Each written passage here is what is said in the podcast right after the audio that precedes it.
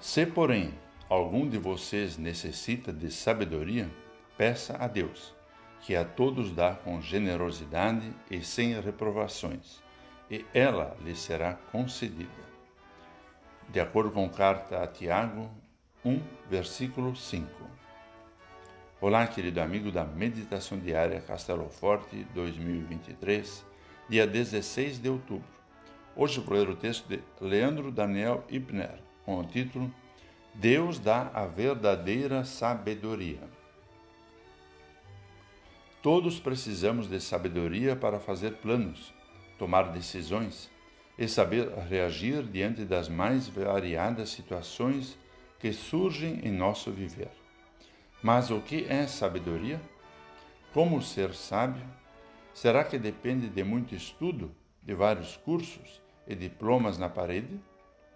Embora o estudo seja importante, sabedoria não é apenas conhecimento acumulado, mas aplicação prática de tudo que aprendemos nos livros e na vida diária.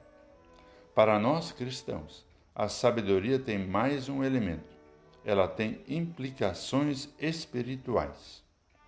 A sabedoria verdadeira que guia toda a nossa vida, o que pensamos, falamos, fazemos, como planejamos, como reagimos às situações da vida, vem do alto, pela graça de Deus. Por isso, o apóstolo Tiago nos convida a pedi-la a Deus, pois ele a dá com generosidade. E Deus faz isso por meio daquele que é a sabedoria encarnada, o próprio Jesus. Essa sabedoria nos é dada de graça quando o Espírito Santo implanta em nós a fé em Jesus, pelo batismo e pela palavra de Deus. A partir de então, Cristo vive em nós, transformando nosso coração e mente e nos dando paz verdadeira com Deus e com o próximo, bem como sabedoria para vivermos neste mundo e com ela enfrentarmos todas as situações com fé e perseverança. Como diz o apóstolo Paulo, em Cristo estão ocultos todos os tesouros da sabedoria e do conhecimento. Nele você será sábio para a salvação eterna. Vamos falar com Deus. Senhor, obrigado, porque em Jesus temos a verdadeira sabedoria que nos leva à vida eterna.